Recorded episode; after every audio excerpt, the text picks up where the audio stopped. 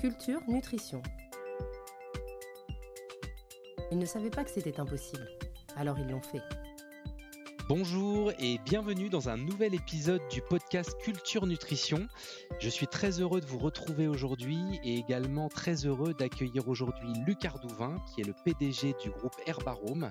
Euh, et d'ailleurs, euh, bah, Luc, ça fait quelques mois qu'on ne s'est pas croisé puisqu'on se croise régulièrement sur les événements de l'écosystème de la Nutra. Donc je pense que la dernière fois, ça devait remonter peut-être euh, même carrément à Vita Foods l'année dernière. Donc le temps passe vite. donc sans plus attendre, je vous propose de démarrer cet entretien car on a mille et un sujets à aborder avec notre invité, euh, puisqu'on va parler aujourd'hui évidemment entrepreneuriat, on va parler nutraceutique, on va parler euh, filière, on va parler ingrédients à base de plantes. Euh, voilà, donc beaucoup de choses à évoquer sur le, sur le sujet.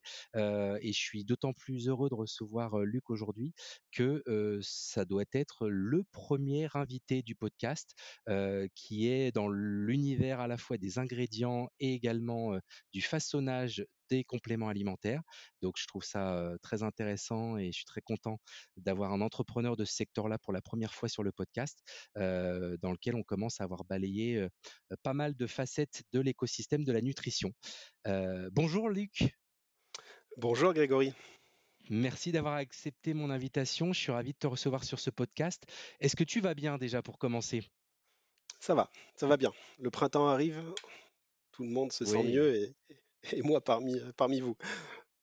Bon, bah super, parce qu'effectivement, à l'heure où on enregistre ce podcast, bah, on est pratiquement à quelques jours près au printemps. Il fait beau en effet, et donc il y a des, bonnes énergies pour cette, cette année. Alors pour commencer, si tu le veux bien, Luc, j'aimerais que tu nous racontes ce que fait Herbarome et qui est Herbarome Group. Alors, ce que fait Herbarome et Herbarome Group, tu l'as dit en entame, c'est une entreprise, un groupe qui a deux métiers. Un métier d'origine, hein, celui de la fabrication d'ingrédients, pionnier dans l'extraction et la distillation de, plantes, de plantes aromatiques et l'extraction de plantes médicinales, basé historiquement dans la Drôme hein, et qui a développé un, savoir-faire et aujourd'hui une expertise dans le complément alimentaire avec une de ses principales filiales, sa principale filiale qui est Fitéo, connue dans, l'écosystème. On a créé en 94 pour date de création. de ça, j'allais dire au niveau historique, ça, remonte à quelques années, voire quelques décennies déjà. Donc, vous approchez de vos 40 ans, si je compte bien. 30 ans, pardon. 30 ans, exactement. Exactement, on va fêter ça dans. On prépare, on prépare l'événement. Hein. Ça sera effectivement en 2024, dans deux ans. Donc, on a un peu de temps pour s'y préparer. puis, on, espère avoir accompli une part du chemin qui nous reste à accomplir pour, pour fêter dignement ces, 30 ans. Donc 1994 la création. Alors pour la petite histoire, c'est une histoire familiale, hein, le groupe Herbarum. En 1994, toi tu étais encore jeune, je pense. Exactement, exactement. Moi j'étais encore mineur et j'étais à l'école quand on a créé, créé la société avec, avec mon papa, Dominique Ardouvin, qui était à l'initiative de, de, cette, de, cette, de ce début d'aventure, hein, d'avoir poussé la porte du monde de l'entrepreneuriat. donc on a, on a, c'était une histoire familiale puisqu'on s'est tous, tous attelés à la tâche pour créer d'abord une entreprise autour de, la cueillette de plantes, cueillette de plantes sauvages, puis sa distillation et, l'extraction végétale. C'est tout ce qu'on a conduit avec mon papa dans, les, premières années de 90 à, à 2000. Et puis ensuite, on a, je me suis attelé à la tâche dès les années 98. Quand j'ai fini mes études, j'ai rejoint la petite équipe. On était trois ou quatre salariés, c'est dire à quel point c'était artisanal. Ce que mon papa voulait faire. Hein. C'était une entreprise artisanale d'abord, être un, transformateur, faire, faire avec ses équipes, transformer la plante et être cette, entité entre le monde des plantes, celui des, agriculteurs ou des cueilleurs, et celui des laboratoires. Donc on était vraiment à cette croisée de chemin qui m'a beaucoup intéressé en tant que, jeune euh, diplômé. Donc j'ai rejoint cette aventure et puis euh, puis voilà l'aventure a, a, commencé comme ça pour moi en 97 très exactement. Euh, et à l'époque vous faisiez essentiellement des formes galéniques liquides, hein, c'est ça? Tout à fait. On a commencé euh, d'abord par des extraits végétaux liquides, toujours des extraits végétaux liquides d'ailleurs. Et puis après, dans les années 2000, on a démarré la, la fabrication de compléments alimentaires à partir de nos ingrédients euh, que l'on a transformés, formulés euh, pour ce marché des compléments alimentaires qui était encore euh, naissant, très, très balbutiant, très foisonnant, euh, où finalement la nouveauté pouvait euh, venir en marché très très vite. Euh, le monde a changé depuis, euh, avec, des, bons côtés et, des, plus, complexes, mais à l'époque il y avait ce côté foisonnant, et donc on a fait partie de cette, première génération de ceux qui ont accompagné les marques pour faire leurs leurs compléments alimentaires et, et développer leur gamme. Oui, c'est ça, les années 2000, c'était le gros boom du marché, donc c'est là où effectivement l'offre est devenue euh, à foison. Et donc après, vous avez intégré un savoir-faire plutôt sur des compléments alimentaires forme sèche. Tout à fait. Donc, moi, de 98 à, à, à 2005, donc c'est vraiment les, les- années pionnières. J'ai repris la direction générale en 2005 du groupe. Mon papa est parti sur d'autres aventures. Le groupe, l'entreprise commençait à prendre une taille qui était plus artisanale et ça ne lui convenait plus. Donc, il m'a, lâché le manche. Et pendant 10 ans, j'ai structuré. C'est les 10 ans de traversée du désert. hein. C'est un peu comme ça qu'on appelle cette période pour les entrepreneurs où on a structuré. Moi, j'ai consolider euh, les acquis et on a préparé la croissance et, la croissance externe qui est venue là où on ne l'attendait pas puisqu'on cherchait à acquérir une petite société dans les ingrédients. Il s'est agi en fait d'un laboratoire pharmaceutique et nutraceutique à 600 km de chez nous qui avait une expertise dans les formes sèches et c'était l'aventure Pharméal et aujourd'hui euh, puisque Pharméal a intégré totalement euh, basé à Tours, spécialisé des formes sèches exactement. C'était Pharméal Novéal, hein, c'est ça? Exactement. Enfin, il y avait plusieurs, euh, plusieurs marques. Et là, quand tu dis 600 km, c'était dans le, du côté de, des Pays de la Loire, c'est ça? Exactement. Donc nous, le siège est dans la Drôme, à- dans la région de Valence, et effectivement, cette acquisition, ce, ce- ce site se situait à- à- dans la région de, de Tours, hein, dans, le dans le département 37, euh, dans les Pays de la Loire, euh, dans la région centre, donc une, bien loin de chez nous. euh, donc ça, ça a complètement changé la morphologie de l'organisation et du groupe. Cette année 2015 a été une, année vraiment virage pour nous, où on, on a, on a eu le baptême du feu hein, de notre organisation et, et- et intégré finalement en, un, en un coup un seul euh, des dizaines de collaborateurs, des métiers, des compétences, des savoir-faire, des nouveaux clients. euh, et ça a été le- le- le- un, virage, un virage important pour le groupe. Effectivement, Parce que là, 2000, le groupe a vraiment changé d'échelle. En fait, c'était quoi le, le passage en termes de nombre de personnes? Euh, on était moins nombreux dans la Drôme que ce qu'ils étaient nombreux euh, sur les Pays de la Loire. Donc on, on faisait une ça, acquisition vous vous quasi, avez euh, quasi plus acquis grosse que quelque chose de plus gros que vous. Exactement. Plus structuré avec un, un- une entreprise euh, plus mature dans ses process. Donc, euh, quelque part, c'était, un, changement total de paradigme euh, avec euh, un besoin de cette entreprise de, de restructuration, de courage.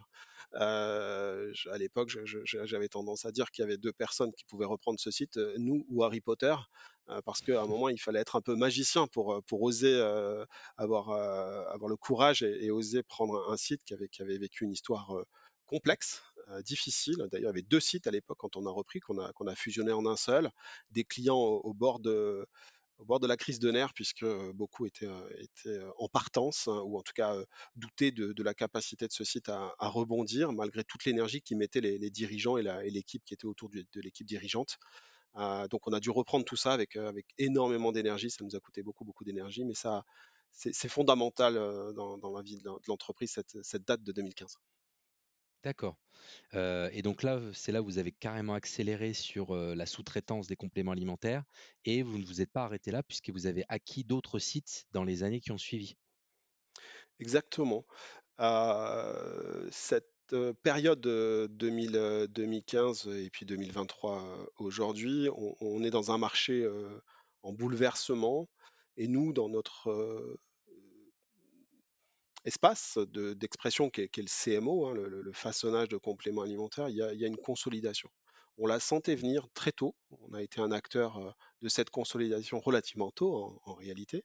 Et donc effectivement, dès 2018, on, a travaillé à une seconde acquisition euh, avec un partenariat avec le, groupe Pilège qui cédait euh, un de ses actifs, une usine de forme liquide sur lequel il souhaitait plus, avoir le, pilotage et il souhaitait le laisser à une entreprise familiale française déjà capable d'intégrer une telle, structure. Donc on avait, on était le portrait robot et c'est vrai que ça a été un, fit immédiat avec les équipes de Pilège. Euh, ils nous ont fait confiance et on, leur a prouvé qu'ils avaient eu raison de nous faire confiance, parce qu'aujourd'hui, c'est un partenaire important du groupe Herbarome, le, laboratoire Pilège, et, on, arrive à bien les servir avec nos, sites, et notamment ce site basé à Bessé-sur-Allier, dans, l'Allier, à côté de, entre Vichy et Moulins, dans la campagne. Une usine à la campagne, la vraie usine à la campagne avec des vaches tout autour. Parce que Pilège, enfin le groupe Pilège a été le cédant de cette activité, mais, mais est resté votre client par ailleurs sur toutes vos activités. Totalement. Et c'est même développé. C'était le, c'était le deal aussi avec, avec l'équipe dirigeante des laboratoires Pilège de, de les servir correctement sur les produits qu'ils avaient historiquement sur ce site, mais aussi d'être un partenaire au long cours, ce que l'on est et qu'on continue à être. Donc c'est, vraiment une, collaboration gagnante-gagnante où on a été à la hauteur de leurs attentes sur cette reprise et en même temps un partenaire fidèle et un industriel fidèle à leur côté. 2021, une autre acquisition plutôt côté ingrédients cette fois-ci? Oui, complètement. Donc, on a, on a beaucoup évoqué Fitéo là pour l'instant. Herbarome sur ses métiers sur, sur quatre marchés, hein, celui de, de la cosmétique, de la beauté, de la parfumerie et des arômes, et du monde de la nutrition animale, ainsi que du food évidemment et de la nutraceutique, avait besoin de, de, consolider ses bases et on a eu une opportunité avec euh, des euh, acteurs du secteur de la région de Lyon qui avaient une petite société de distribution euh, spécialisée dans le bio. On les connaissait depuis longtemps. Ils voulaient partir à la retraite et donc très naturellement, on a mené cette acquisition en 2021 au cours de l'été. L'été nous réussit globalement bien puisque les, trois acquisitions, on les a faites l'été. C'était en 2021 exactement. La société Akemia qui a rejoint, qui a rejoint le groupe. Donc des ingrédients plutôt à usage cosmétique, mais pas que Cosmétique, cosmétique et nutraceutique, puisqu'on travaille beaucoup avec les, gens de la capsule molle avec des huiles végétales euh, spécialement euh, destinées aux capsules molles, donc la nutraceutique, et la cosmétique avec vraiment des huiles euh, rares, des huiles précieuses, quasi exclusivement bio, avec des filières complexes, des sourcings complexes. Et aujourd'hui, les qualités bio sont extrêmement compliquées à, à approvisionner avec toutes les contraintes sur les résidus, les pesticides, etc. Donc un, mmh. métier, un métier compliqué. Et donc pour finir, le, en tout cas récemment, le, tableau de chasse, une dernière acquisition toute récente, là en ce début d'année 2023 Oui, alors c'est effectivement, on a nos, nos partenaires de longue date, pas très longue date, mais en tout cas de, de, au moins un an et demi, on travaille avec les laboratoires Rodel hein, en partenariat.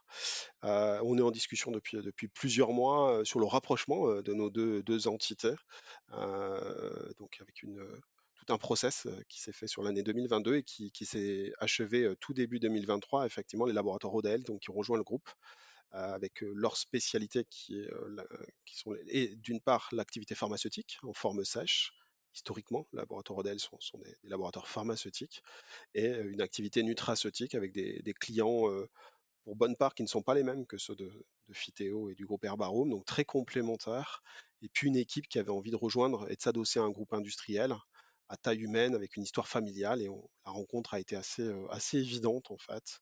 C'est un, peu, comme ça que, nous faisons les choses. C'est d'abord des, rencontres, des synergies, euh, de la création de valeur ensemble, le partage de valeurs aussi fortes euh, qui font qu'on se rencontre. On n'est pas ni à la chasse, ni à l'acquisition, ni à l'absorption. Tous ces termes, on ne les emploie jamais dans les discussions. la presse ou les médias utilisent ces termes parce que c'est comme ça, mais nous finalement, c'est pas du tout comme ça qu'on le vit. C'est plutôt une équipe qui nous rejoint et puis à, tous, on est plus fort face au marché qui est demandeur aussi de structures plus solides. Et justement, cette dimension humaine, alors on réabordera un peu plus tard toute votre stratégie de croissance externe, mais cette dimension humaine, elle fait la différence dans un marché qui est devenu concurrentiel au niveau de la consolidation, c'est-à-dire qu'il y, a, vous êtes maintenant plusieurs acteurs à consolider ce marché du façonnage nutraceutique. donc j'imagine que vous n'étiez pas les seuls acquéreurs sur les rangs. Non, non, les laboratoires eu depuis plusieurs années des contacts avec des fonds, avec des, industriels. Je pense que ce qui a fait la différence, c'est ce que tu viens de dire, c'est euh, le côté euh, de valeur familiale, euh, de respect du travail qui a été accompli, d'expliquer ce qu'on allait faire ensemble, beaucoup, beaucoup partager. et puis, un process, c'est long et on a le temps largement de se connaître et de voir si, finalement on fait le bon choix. en tout cas, la famille Equipar qui a cédé ce site, hein, était, finalement, très contente, du choix, du groupe, du dirigeant que je suis, des valeurs que j'incarne aussi. voilà ça a été un peu sa phrase, lorsqu'on a signé, de me dire, voilà: je pense que je remets le laboratoire entre tes mains et je suis content du choix que j'ai fait». Bah, ça, ça me touche énormément, voilà, parce que et, là, on est loin de la chasse, hein, je reprends le terme. On n'a jamais vu un gibier remercier le chasseur. on n'est clairement pas dans cette, dans cette dimension très bien, bah, bonne transition parce que pour reboucler sur le côté familial, je voulais faire un retour en arrière et revenir sur la, jeunesse du groupe et sur l'histoire par rapport à la création de l'entreprise par ton père. Est-ce que tu peux nous en dire un peu plus et surtout comment en est arrivé à cette idée de faire de l'extraction végétale ton père? D'où venait cette envie de créer une entreprise dans ce secteur? Voilà, à l'origine en 1994. Tout à fait. Alors, mon papa était d'abord agriculteur, producteur de plantes, parmi les pionniers de la vallée de la Drôme, hein. Il y a toute une génération, dans les années 80 qui a diversifié son activité agricole, dans un pays difficile, hein. la Drôme et le Diois, pour ceux qui connaissent, pas, c'est pas les plaines céréalières qu'on connaît, dans la région parisienne ou d'autres régions de France. on a beaucoup de cailloux et des petites parcelles. Donc il faut aller chercher des, productions de diversification et les plantes aromatiques en ont fait partie, les plantes bio notamment avec toute une équipe dans les années 80.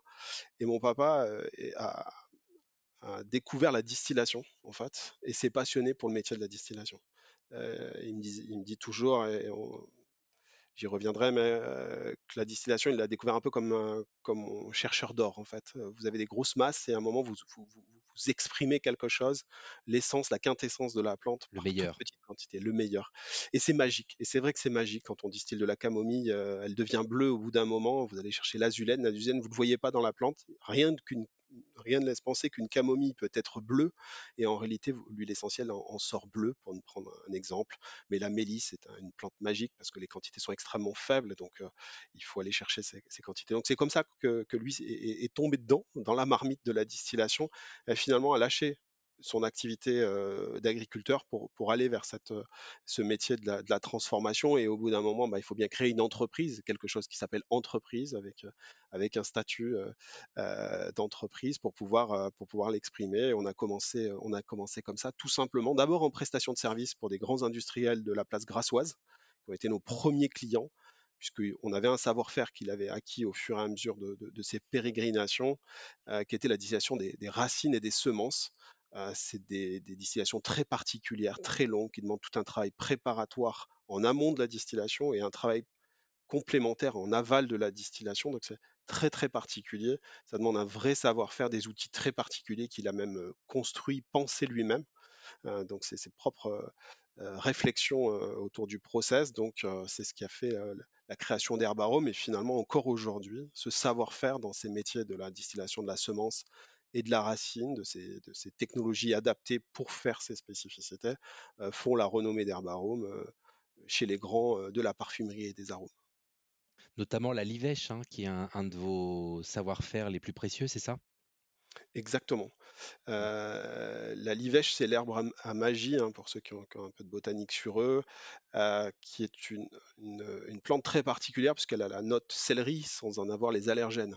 Donc évidemment, dans l'agroalimentaire, c'est une plante reine, hein, puisqu'on peut faire tout un tas de fonds de sauce, d'arômes avec cette plante sans avoir à, mettre en avant les, risques allergènes de, cette plante, avec un arôme extrêmement puissant, très tenace, une note extrêmement tenace, à tel point qu'on est obligé de se changer quand on passe dans l'atelier, parce qu'après, sinon, vous sentez le céleri pendant toute la semaine. Donc voilà, la plante reine chez nous, que l'on fait produire chez nos agriculteurs, que l'on fait pré-transformer chez eux et après on a tout un process pour obtenir une, huile essentielle qui rentre dans, beaucoup d'arômes aujourd'hui au niveau mondial. Mmh. Est-ce que ce côté très proche de la terre, à la fois par l'implantation géographique, par l'histoire de ton père, ça transpire aujourd'hui dans la culture de l'entreprise? Ce côté paysan, je, enfin, je, sens que ce soit péjoratif. Hein. Est-ce que est-ce qu'il y a encore ces valeurs-là dans l'entreprise ou pas? En tout cas, il faut, il faut continuer à les incarner, il faut continuer à les partager. les, les, collaborateurs nous rejoignent parce qu'on a ça. parce qu'on est une entreprise qui est justement dans, cette interface avec le monde agricole. Et donc, ces, liens, ces discussions, ces rencontres avec, nos agriculteurs, elles sont très importantes pour les gens. mais ça, vraiment transverse à tous. Ça, vient infuser chacun, que ce soit les équipes marketing ont besoin de parler avec les agriculteurs, d'aller sur le terrain, euh, d'aller faire des, rencontres pour comprendre le contexte dans lequel ils sont, pour mieux parler des produits, pour mieux parler de euh, la valeur de ces produits, défendre la valeur de ces produits. Euh, parce que quand on, quand on est juste sur des mercuriales de prix, ou des chromatographies, on ne comprend pas ce qu'il y a derrière. En fait. C'est très important que nos équipes commerciales, nos équipes marketing, nos acheteurs, toute cette équipe qui demain doit défendre nos produits chez nos clients, expliquer les produits chez nos clients. donc on le fait très régulièrement, évidemment. Ok. Et quand tu as intégré Herbaroom, le, comment s'est passé le passage de témoin? Est-ce que ça a été une évidence pour toi de, bah, de prendre le relais? Comment ça s'est passé la transmission?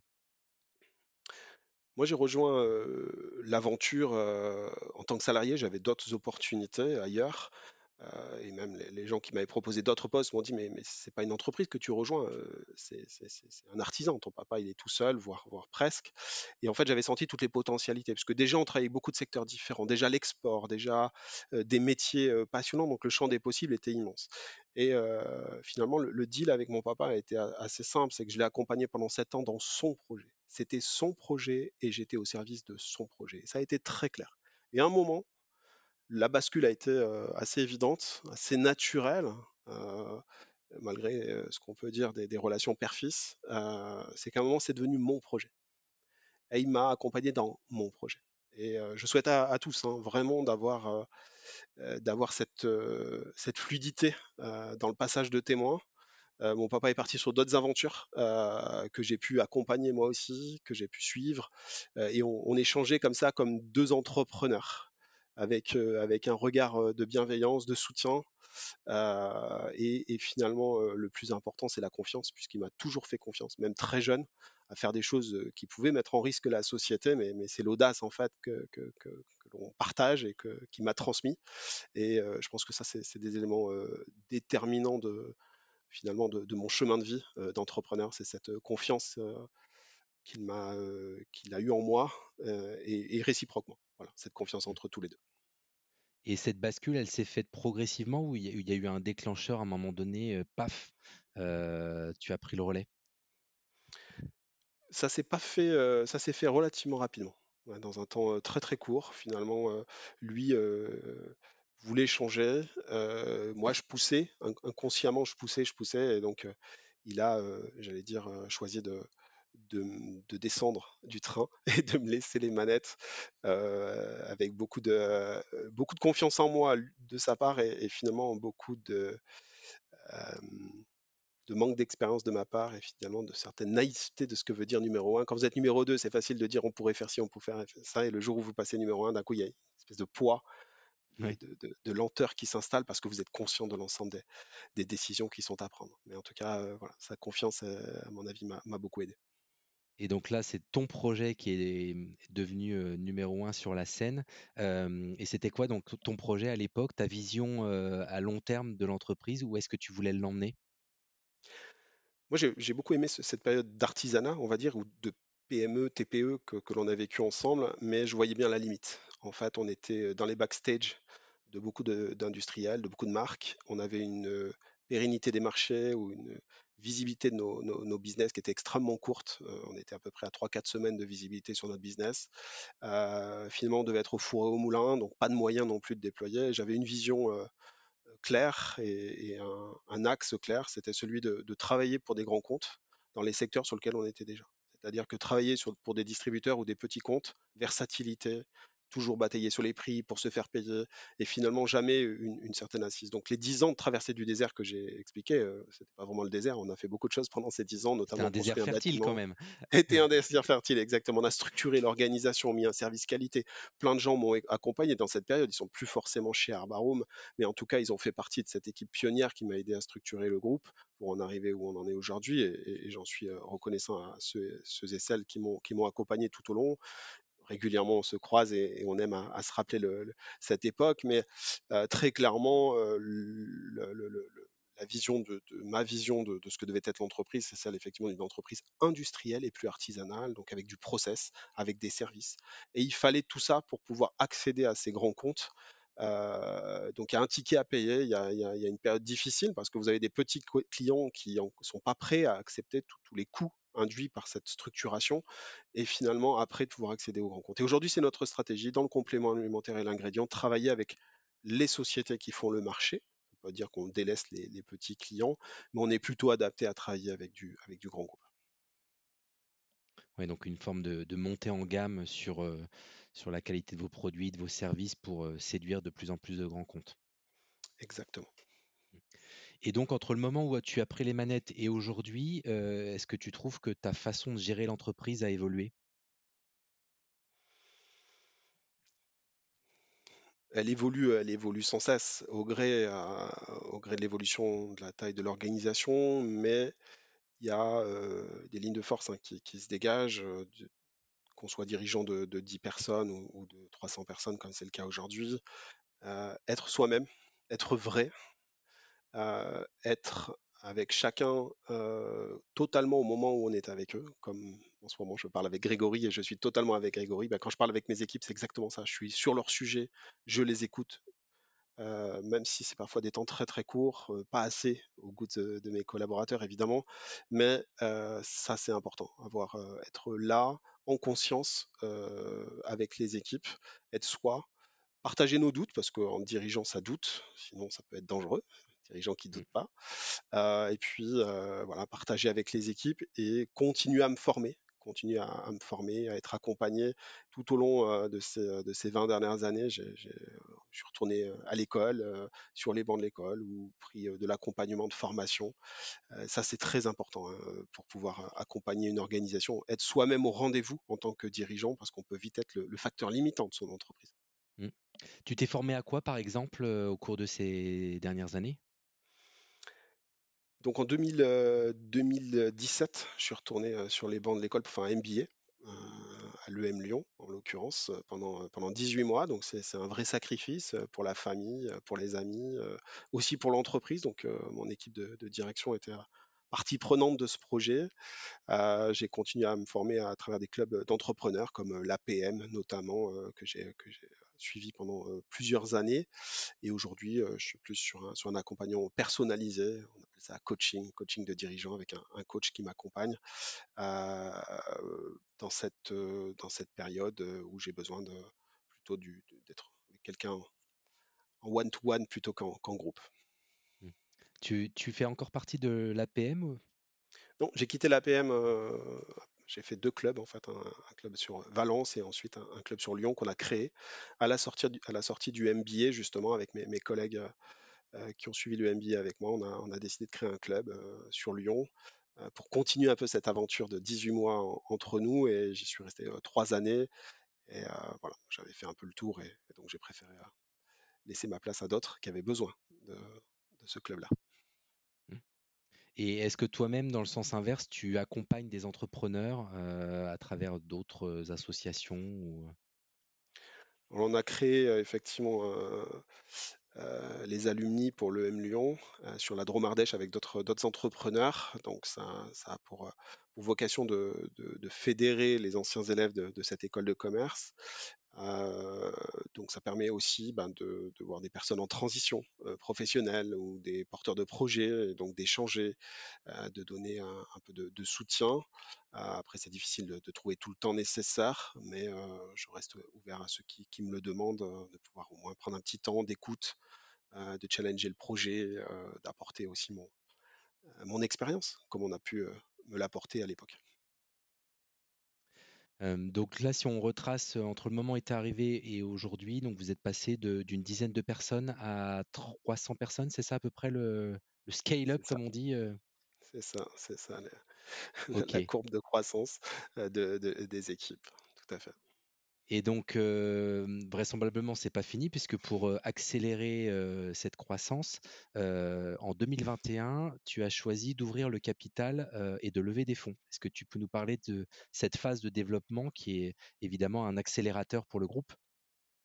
Tout à fait. Ça a été un choix, euh, un choix euh, construit, préparé. Ça demande beaucoup de préparation. hein. Si, d'autres entrepreneurs euh, qui se posent la question, il faut, il faut pas attendre d'en avoir besoin. Il faut le, construire en amont d'un projet. Donc, on a travaillé avec un cabinet spécialisé qui m'a accompagné pendant deux ans pour structurer ce- cette levée de fonds et on a accueilli au capital en, minoritaire un pool de, de deux, banques par leur, par leurs véhicules d'investissement que sont BPI France et, BNP Paribas Développement, les antennes de Lyon. Donc des équipes rompues à accompagner les PME en transformation vers ETI. En fait, c'est vraiment ce projet qu'on conduit. Donc ils ont cru dans notre projet, ils croient dans notre projet de, croissance pour doubler, la taille du groupe dans les, cinq ans de leur entrée, donc 2021-2027. C'est notre projet Horizon 2027 qu'on partage avec nos, équipes, avec nos investisseurs évidemment, avec nos clients pour expliquer ce qu'on est en train de faire, pour expliquer euh, ce qui va changer, ce qui ne changera pas, euh, pourquoi c'est aussi important pour nos clients que l'on soit dans, ce, dans, ce- dans cette feuille de route.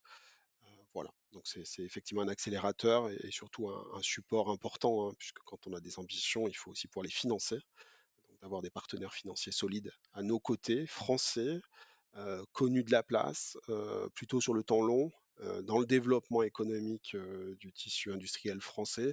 Voilà pourquoi on a choisi, et ils nous ont choisi, hein, puisque c'était réciproque, ces, ces partenaires. Oui, parce que là aussi, j'imagine que c'était un processus concurrentiel. euh, et qu'est-ce qui a fait la différence pour que tu choisisses ces partenaires financiers plutôt que d'autres? Je crois que c'était c'était le, le- les gens qui ont conduit cela chez BPI et, BNP, c'est certain, des rencontres, et des gens qui se sont vraiment intéressés à nous, à, se- à poser des questions sur le business en tant que tel, à investir du temps et de l'argent pour, bien comprendre le, marché dans lequel on était, celui qu'on visait, la façon de piloter notre organisation et son projet. Donc, donc ce, ce choix s'est fait assez naturellement, assez, ça c'était assez évident et c'était euh, exactement euh, le profil d'investisseur qu'on souhaitait euh, à nos côtés. Donc, euh, objectif de cette levée de fonds, à la fois euh, faire de la croissance organique euh, et de la croissance externe. Donc, euh, où est-ce qu'on en est euh, si on fait un point d'étape là début 2023 euh, les, les jalons sont tenus en termes de croissance? Exactement. Après, une, feuille de route, c'est jamais une grande courbe linéaire. Euh, il y a les, les à-coups, les réalités de marché. Aujourd'hui, il y a des marchés qui sont difficiles. Euh, celui de veux dire l'ingrédient, qu'on ne dirige pas une entreprise juste avec des tableaux Excel? Exactement. On a on besoin des tableaux Excel. on pourrait étirer les cellules à l'infini. Exactement.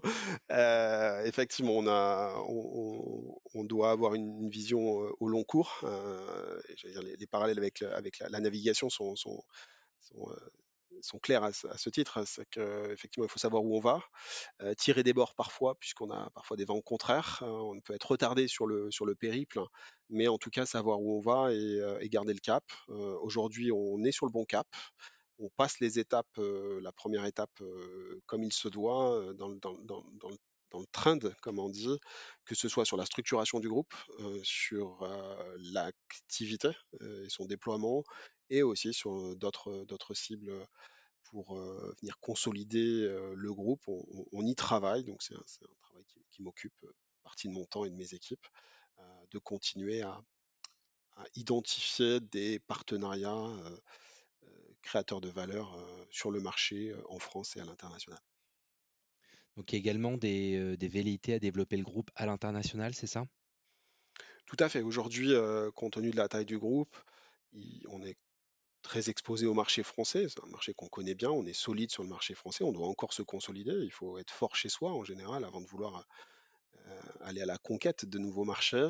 Euh, nous, on a plutôt la, culture, on n'a pas la culture du drapeau, euh, c'est-à-dire qu'on ne cherche pas à planter des banderilles un peu partout sur une carte du monde en disant voilà, on est là, là, là, là et là, des dizaines de petits drapeaux, mais au contraire, d'identifier un marché cible sur lequel on pense pouvoir faire des choses, où on comprend son marché et on y va avec des ambitions et des moyens plutôt que, de disperser les ressources, on, les, on concentre les ressources.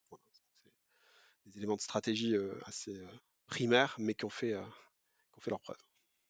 En termes d'expansion géographique, ce serait quoi la, liste au Père Noël de, pays ou de, secteurs sur lesquels vous aimeriez aller? Nous, il y a deux, zones géographiques pour leur maturité de marché mmh. et pour leur intérêt en termes de, de profondeur de marché, de marché innovant ou, mature, je l'évoquais. Donc, pour le complément alimentaire, je pense qu'aujourd'hui, la preuve n'est plus à faire que le, marché italien est un marché intéressant, mmh. en avance. un des trois premiers marchés européens. Complètement, qui a des choses à mmh. nous apprendre, qui, a des, éléments de différenciation forts sur le métier de CMO par rapport à celui que nous, nous pouvons faire en, France. Ça, c'est pour la partie CMO. et puis d'autres marchés européens, mais en tout cas, celui-ci, on l'identifie assez bien. Et pour les ingrédients, le marché le plus mature, le plus profond, c'est le marché américain, nord-américain, euh, avec un, engouement pour le Made in France et les matières euh, naturelles euh, françaises, que ce soit pour la cosmétique ou la parfumerie ou la nutraceutique. Donc on, regarde de ce côté-là. tous, les, tous les acteurs de notre univers ingrédients qui ont traversé ont réussi parce qu'ils ont su traverser l'Atlantique et réussir aux États-Unis. Euh, et la plateforme France, le, marché français est très concurrentiel, le marché européen très concurrentiel, difficile. Je ne dis pas que le marché américain est beaucoup plus facile, mais en tout cas, il est beaucoup plus large. Euh, et finalement, euh, on peut arriver à, passer la démultiplier, comme on dit en économie. Donc, donc tu, enfin, tu n'exclus pas d'avoir une présence nord-américaine sur l'une ou l'autre des activités un jour? Ça fait partie de la feuille de route Horizon 2027, effectivement. Bah, très bien. Et si on regarde plus en détail les secteurs d'activité que vous adressez dans le groupe, pour rappel, c'est le, food, la beauté, la nutra et puis le, le feed ou la nutrition animale, je ne sais plus comment vous l'appelez. quelles sont enfin, les connexions qui peuvent se créer entre ces différents secteurs d'activité? Est-ce qu'il y a une forme de synergie entre ces secteurs cibles? Alors la synergie, elle est évidemment sur les matières premières au départ, la plante, puisqu'on on, adresse ces marchés avec soit des formes simples de transformation, c'est-à-dire des extractions ou des distillations. C'est le cas aujourd'hui du marché des arômes et de la parfumerie.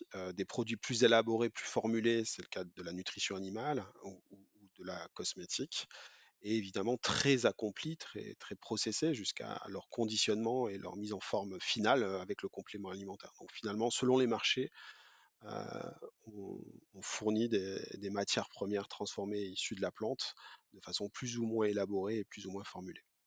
C'est ça les synergies.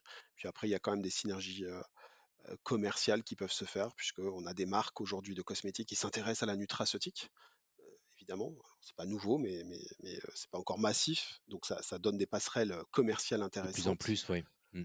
Exactement. Et puis sur certains pays, on a des distributeurs communs à, nos différents marchés, à nos différents marchés cibles, qui sont aussi bien capables d'adresser la nutrition animale que les arômes et le complément alimentaire, ou la beauté et les arômes selon, selon les marchés, les marchés cibles. Donc ça aussi ce côté intéressant de synergie. Donc on le voit, hein, c'est un, secteur qui bouge beaucoup. vous, êtes à la pointe sur l'innovation. comment vous faites à l'échelle du groupe pour vous maintenir en veille sur le marché de la nutrition, des ingrédients? C'est quoi un peu vos façons de faire? C'est vrai qu'il faut sans cesse se mettre, rester à l'écoute du marché. Alors, on est très influencé par nos clients, donc ça c'est intéressant on écoute beaucoup nos clients, on remonte beaucoup d'éléments de nos clients. En même temps, ça suffit pas puisque nos clients attendent aussi de nous, d'être, heu, d'être porteurs de messages, de les inspirer. Donc c'est tout un travail que l'on est en train de mener, hein. On a structuré tout un service marketing avec une méthodologie de travail pour être beaucoup plus, heu, inspirant à nos clients, plutôt que d'être seulement inspiré par eux. Donc c'est aussi un changement, heu, culturel dans l'entreprise, hein, d'être, d'avoir cette approche et puis justement, heu, accéder à des marchés différents à l'international nous permet, d'aller regarder ce qui se passe, hors les frontières, un peu ailleurs et puis de ramener, les les bonnes pratiques ou les meilleurs, heu, les meilleurs, heu, produits d'innovation ou concepts, hein, pour, heu, pour les proposer, heu, à nos équipes, pour qu'elles-mêmes les proposent à nos, à nos clients. Donc on voilà, il faut sans cesse être en veille et le terrain est important à ce titre. Mmh. Et toi, à titre personnel, comment tu te maintiens en veille? Est-ce que tu es bah, j'imagine que tu es aussi très, très connecté aux tendances et au marché. Est-ce que tu as des astuces ou des tips à partager?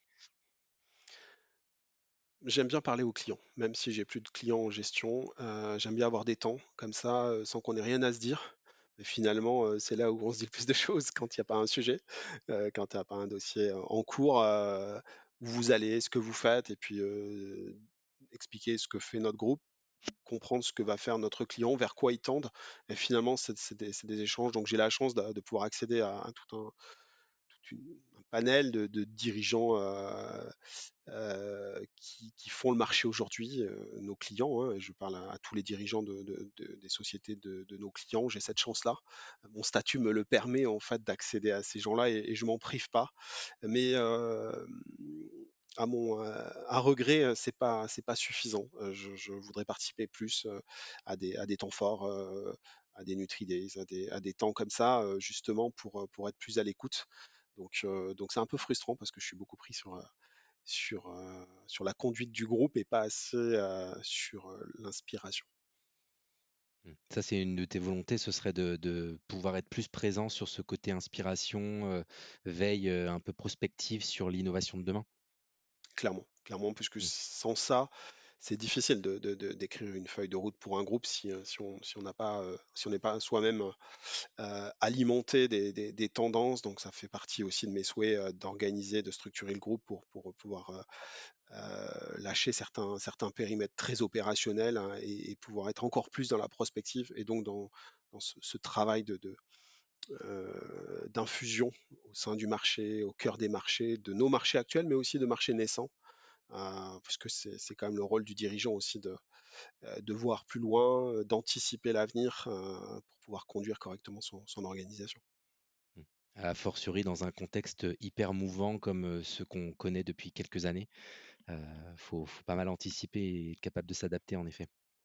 Clairement, clairement. Et je reviens donc là effectivement c'est sur le, mmh, on parle de on va dire de veille sur le marché, de formation sur les tendances. Je reviens sur, ce que tu évoquais tout à l'heure sur le fait de se former soi-même qui a l'air d'être, quelque chose d'important pour toi, de progresser, soit au contact d'autres entrepreneurs à travers des associations comme l'APM, soit, à travers la la l'accompagnement par un coach. Est-ce que tu as d'autres façons de progresser toi-même? Heu, est-ce que tu as des sources d'informations? Ça peut être, des podcasts, des livres ou des choses qui te font progresser dans ta pratique entrepreneuriale? Ouais, alors effectivement, de comme beaucoup d'entre nous et je me suis mis au podcast en fait, heu, c'est vrai que là là, j'é j'écoute plus jamais la radio en fait en voiture. Ah oui, J'écoute des pareil, ouais. podcasts, les les tiens ou ou d'autres, heu, ça va de la de la géopolitique à la à la psychologie en passant par, par les les les les podcasts plus métiers, on va dire et et donc ça, c'est c'est effectivement une source, une source d'apprentissage et puis j'ai la C'est quoi, par chance exemple, d'avoir tes 3 podcasts qui sont en favoris sur ton sur ton application de streaming? Alors, j'aime beaucoup effectivement la tout ce qui est, géopolitique, donc ça va être, tout ce qui concerne, la géopolitique. Ça m'intéresse puisque je je supporte pas la l'actualité. Je j'écoute pas l'actualité en fait, ça ça m'intéresse pas, heu, parce que c'est Tu essaies de comprendre qu'est-ce qui est derrière l'actualité? exactement et de de d'écouter des des gens qui ont qui ont des choses à dire, donc c'est plutôt ces ces podcasts-là, heu, très Comme clairement. Par exemple, tu tu dois connaître? c'est très court, c'est très court, c'est 3 Ouais, c'est minutes. Il y court, en a ouais. des des il y en a des beaucoup plus longs plus effectivement, heu, sur, heu, hem, heu, ça va être, ça va être Christine O'Krent, ça va être, le Slate .fr qui a des, qui a des podcasts très intéressants qui décortiquent les choses, puisque finalement ça paraît toujours très simple parce que parce qu'en trois minutes ou en deux minutes, il faut, il faut rendre simple quelque chose de complexe. et bien, quand on est passionné depuis très très longtemps, finalement les choses ça, devient ça devient plus chaque jour un peu plus un peu plus clair et on comprend les, grands mouvements puisque finalement ça explique ce qui se passe dans nos sociétés dans, le monde actuel. Et là aussi, hein, en tant que dirigeant, il faut, il faut prendre ça en considération pas, et, pas, et, pas, vivre à chaud. Je pense qu'on se doit euh, encore plus de, de, de, de regarder avec, avec une certaine distance l'actualité pour mieux, pour mieux diriger. On a vécu le Covid. Ben, certains mmh. ont pris des décisions extrêmement par la, dictées par la peur et par l'immédiateté. Hein. Il faut être réactif, mais finalement, est-ce que, est que la peur et l'immédiateté étaient le, le, bon choix ou est-ce qu'il ne faut pas garder de tête froide? Et Tu parlais du nombre de salariés, ça fait beaucoup de monde qui à des moments attendent, attendent une décision, attendent un cap. et si on est dicté par, par toujours une espèce d'urgence ou de, c'est voilà. Donc il faut, regarder ce que d'autres ont fait avant nous dans d'autres secteurs, la politique ou, ou, la géopolitique. Mmh. Dans laquelle il y a beaucoup d'histoire d'ailleurs. On dit géopolitique, mais en fait, il y a beaucoup d'aspects historiques dans la géopolitique. Exactement, qui explique, hein, qui explique hein, c'est en, regardant en arrière ce qui s'est passé et pourquoi là on en est, ce qui explique où on en est aujourd'hui dans, tout un tas de régions du monde. Je connais assez bien l'Amérique du Sud, ben, si, on, si on ne regarde que, que les faits d'actualité en Amérique du Sud, on ne comprend pas tout, un, tout un tas de choses. le Moyen-Orient est extrêmement complexe, hein, lisible, avec, avec, tout un tas d'épaisseurs et, de, de, de, choses qui s'enchevêtrent, mais c'est passionnant aujourd'hui, évidemment, l'actualité, euh, entre, la Russie et l'Ukraine, cette guerre là, qu'est-ce qu'on en fait? Qu'est-ce que, ça veut dire euh, pour une, entreprise comme la nôtre qui, source dans ces régions, qui peut vendre dans ces régions euh, comment, on pivote, comment on évolue, comment on vit avec ses valeurs, avec, ses, hein, qu'on, se, veut, comment on fait? Bon, voilà, ben, il faut savoir prendre des décisions et puis, et puis les acter jusqu'au niveau de ses équipes. Mmh. D'autres podcasts que tu, que tu aimes suivre? Tu parlais de psychologie tout à l'heure Ouais, j'écoute quelques, quelques, quelques, quelques podcasts. J'ai pas les noms qui me viennent comme ça parce que c'est pas, mon cerveau est branché sur notre échange métier, tu m'en excuseras. Euh, mais euh, c'est toujours intéressant, là aussi, hein, de, comprendre un petit peu les, mécanismes, hein, des, petits, des petits shortcuts comme ça de 5 minutes sur le, sur le cerveau, sur, euh, sur tout ça. C'est hyper intéressant, fait par des très jeunes, hein. souvent des gens qui sont mis au podcast, qui sont des fois des, étudiants, et pas forcément des journalistes ou, des, ou des éminences du secteur. Et je trouve ça génial parce qu'il y a plein de, plein de choses dans ces petits podcasts de gens qui, qui font la différence avec très accessible. Et ça, j'en ai plusieurs que je suis, une naturopathe aussi, qui, a un petit podcast et accessible vers une cible de son âge en plus. Donc, c'est les très jeunes, hein, les 20-30 ans, qui écoutent ça. et c'est très accessible. Je trouve ça hyper intéressant parce que ça nous donne aussi une lecture de cette, génération-là qui, qui, qui, sont nos salariés, qui sont aussi nos, nos, mmh. consommateurs et de, voir un qui sont les consommateurs d'aujourd'hui, bien sûr. Exactement. pour moi, ça, c'est très intéressant d'écouter ces, ces gens-là aussi et pas seulement les, les journalistes ou les, euh, ou les émissions les plus, euh, les plus connues. Mmh. si tu veux bien, on va parler de la, de la culture de l'entreprise maintenant. comment tu fais pour organiser et, on va dire, harmoniser la culture d'une entreprise qui s'est construite au fil du temps? Par croissance externe sur différents lieux géographiques donc, et, qui continue de grandir bien évidemment. J'imagine que tout ça, ça crée de la complexité. Donc, est-ce que tu peux nous en dire un peu plus sur tout ce qui a trait à la culture d'entreprise dans le groupe? Alors effectivement, c'est un gros travail de, penser le groupe, de structurer un groupe, de faire groupe en fait. C'est vraiment ce, que, ce qui nous préoccupe pour amener la couche groupe ou le socle groupe. Donc les valeurs sont un élément très très important. C'est pour ça qu'on a travaillé la vision, les valeurs que l'on souhaite que, tout un chacun partage. Laisser un grand quoi les, les, valeurs du groupe, si vous les avez déjà définies? Quelles sont-elles? Oui, donc elles sont définies. Elles, conduisent en fait mon, travail et puis l'aventure depuis, depuis longtemps. Ah, passion et audace. Je pense que vraiment ça c'est au cœur du du même de la création de la société. Heu, je l'ai dit tout à l'heure, hein, la Oui, passion de ce métier, de la transformation, la passion de la relation client aussi, c'est pas que la plante en tant que telle. Je suis passionné du métier d'entrepreneur, je suis passionné de de rencontrer des clients, de de de conduire des projets. L'audace, puisqu'on a fait quand même des mouvements, heu, audacieux, tout au long de la de la vie de l'entreprise. Déjà de créer l'entreprise, personne ne nous attendait, heu et on l'a on l'a fait, puis, là où il y avait rien, il y a quelque chose aujourd'hui et ça c'est un peu audacieux quand même. Le respect et le partage, je pense qu'aujourd'hui, sans respect les uns des autres, hein, et sans le respect de nos clients, de nos interlocuteurs, c'est important le respect de la nature aussi puisqu'on est quand même, alimenté par la nature, hein, c'est notre première source de matière, la nature, et partager, et partager tout ça et quand même on est une organisation qui progresse, hein, qui se développe mais, avec un vrai souhait de progrès d'exigence, hein. Chaque fois on essaie d'être, de, de structurer, de construire euh, sans, sans peser sur l'organisation de trop. Donc il faut trouver le, juste dosage, les rituels, les, les outils de, communication. Aujourd'hui, on a, on a beaucoup progressé là-dessus.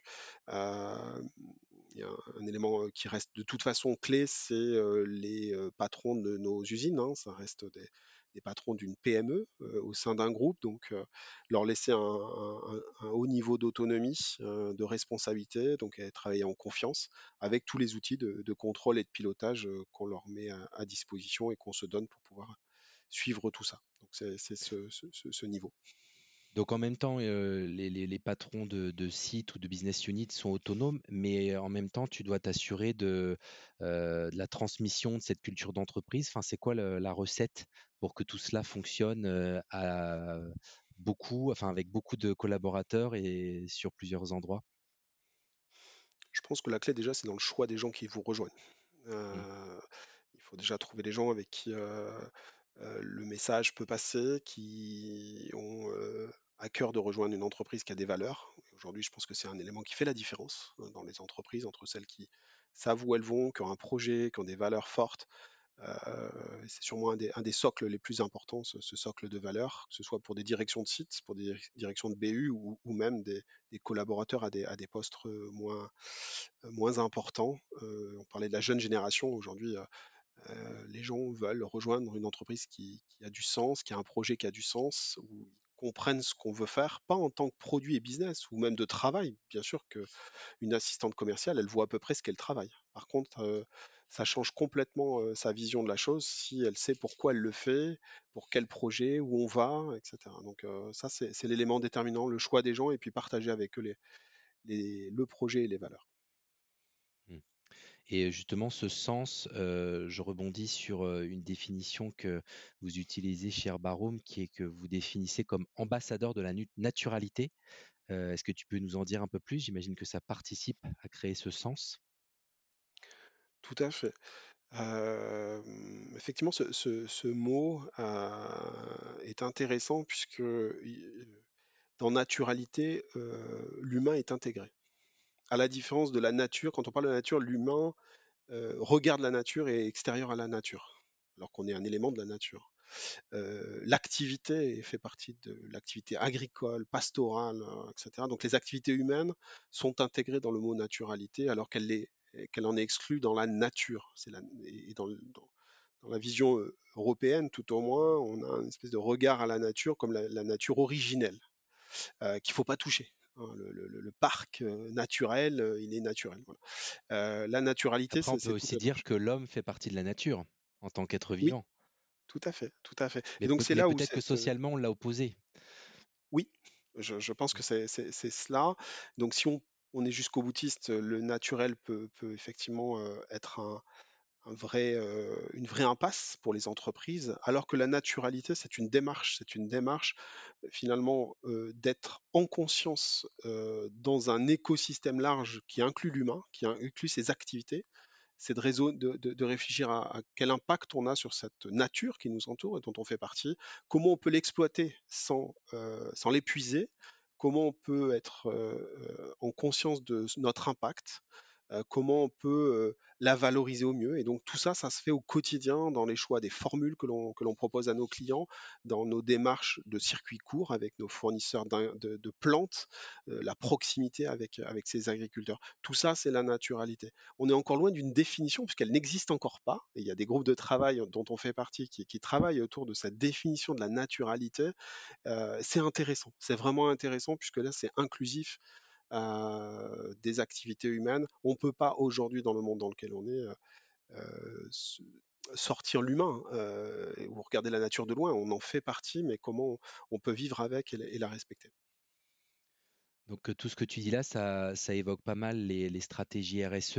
Est-ce que vous avez d'ores et déjà formalisé à l'échelle du groupe une politique RSE sur votre impact, parce que c'est un terme que tu as également utilisé, impact tant sur la société que sur l'environnement? Exactement. Donc on est dans notre projet Horizon 2027, on a un volet RSE fort, important, qui se décline en trois, trois axes. Le premier, c'est évidemment ce qu'on appelle vulgairement le bilan carbone, qui est finalement un peu plus compliqué que ça. c'est sur l'ensemble des, gaz à effet de serre et donc avec des, ambitions d'être au moins à ce que à ce que la France s'est engagée à faire euh, lors de la dernière COP. Donc ça, c'est notre train d'entreprise, d'être au moins aussi bien que ce que, propose et, s'est engagé à faire la France. Euh, et de l'autre, euh, sur la partie gouvernance, la formation. Aujourd'hui, il faut former nos collaborateurs, qu'ils soient sans arrêt reformés pour être à la page de leur poste dans le groupe ou pour progresser dans le groupe. Donc un gros gros effort sur la formation qui a qui a été qui a été lancé.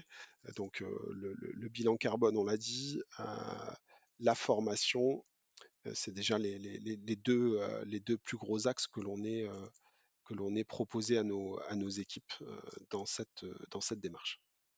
Et dans votre démarche RSE, vous avez pour objectif d'aller jusqu'à une certification, quelle qu'elle soit?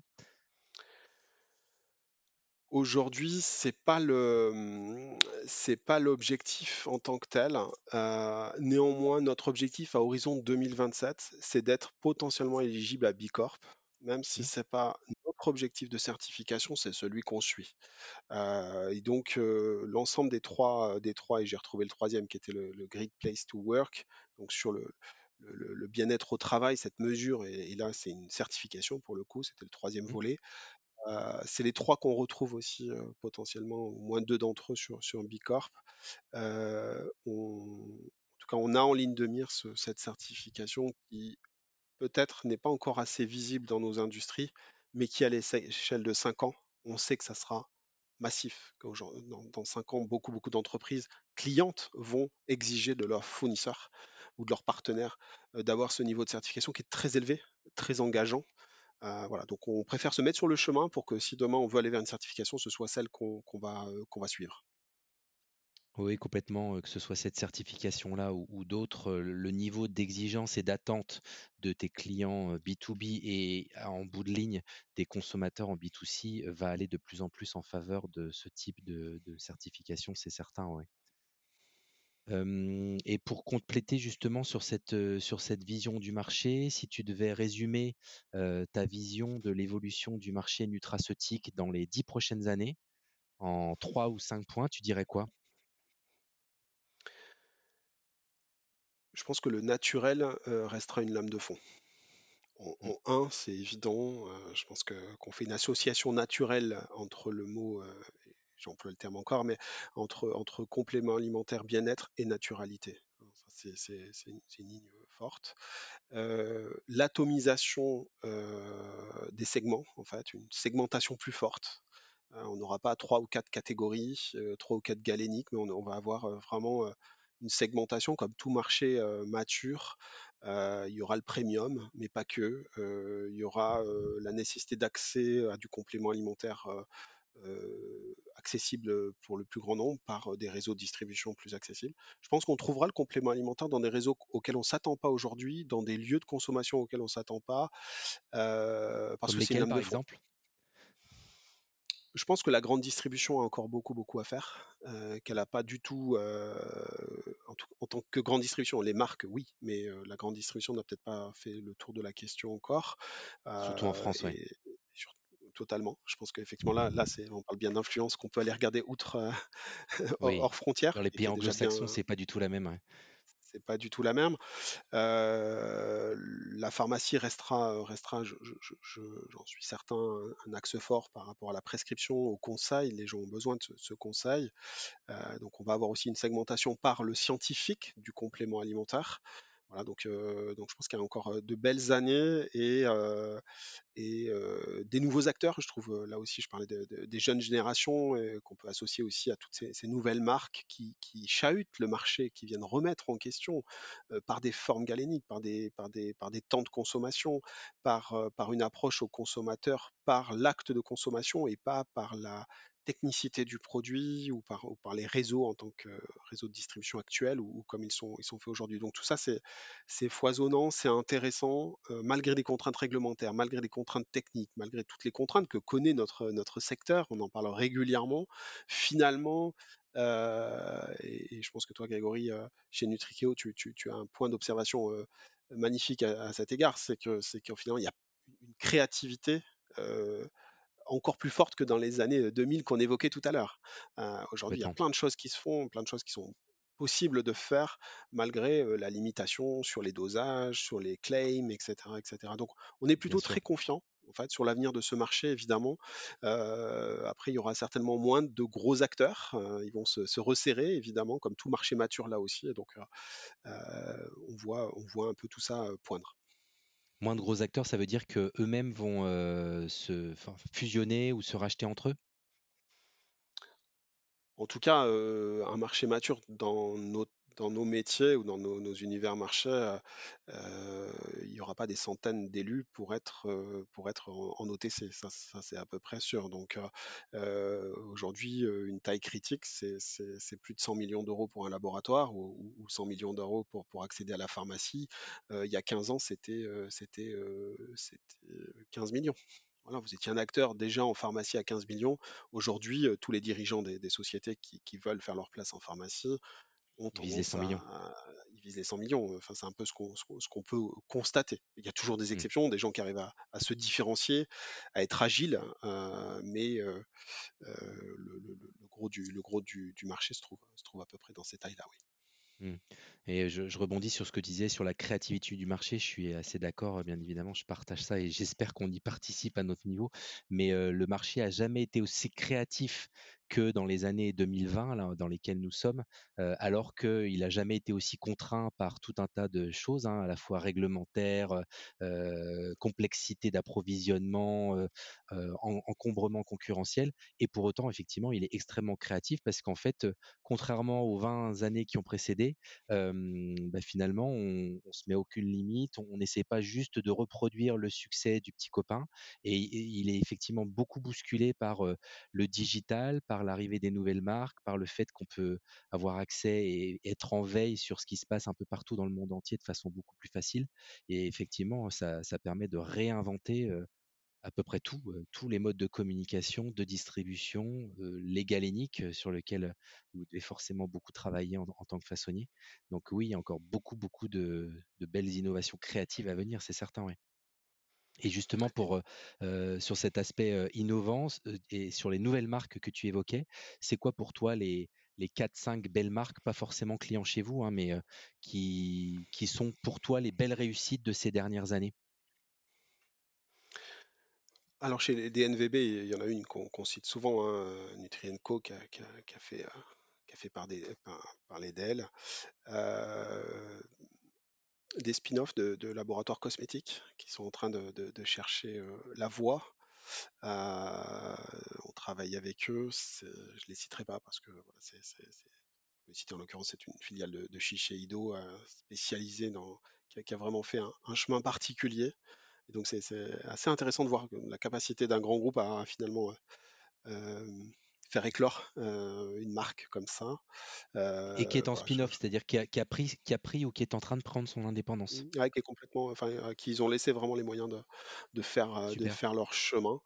et puis après, bah, tous ceux qui ont, qui ont réussi dernièrement avec les, avec les gummies, qui est assez, assez phénoménal. Hein, c'est ces marques qui ont réussi avec cette, cette finalement sur, sur une galénique, on parle de l'Achillée par exemple, qui a réussi par une galénique finalement disruptive, puisque sur le marché pharma en plus, hein, par, par le réseau distribution pharma, pardon.